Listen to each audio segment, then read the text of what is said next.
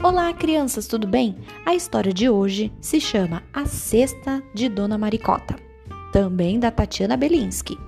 Vamos ver o que diz essa leitura? Dona Maricota, boa cozinheira, voltou com a cesta cheinha da feira.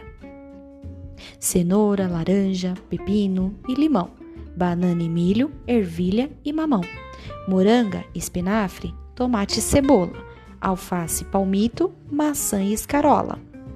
Guardou na despensa e na geladeira e deu um suspiro, ufa, que canseira, e foi descansar.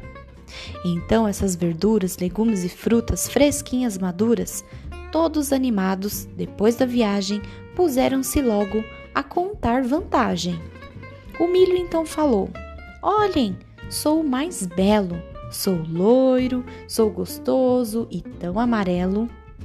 O belo sou eu, declarou o tomate. Não mais do que eu, contestou o abacate. Pois olhem para mim, provocou o palmito. Sou branco e macio, eu sou o mais bonito. Então a laranja falou bem amável.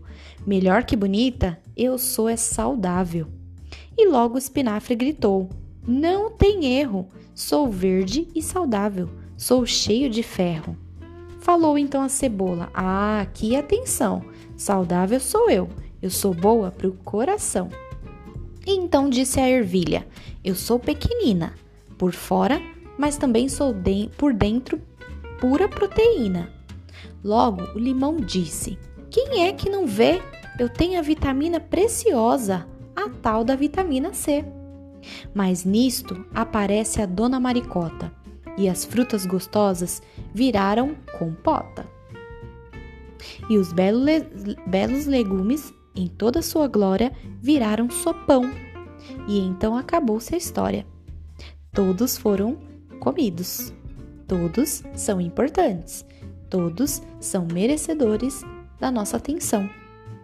E aí, gostou da história? E você, o que você gosta de comer? Você sabe quais são os alimentos saudáveis? Espero você na próxima aula, na próxima leitura. Um grande beijo, uma ótima semana e até a próxima!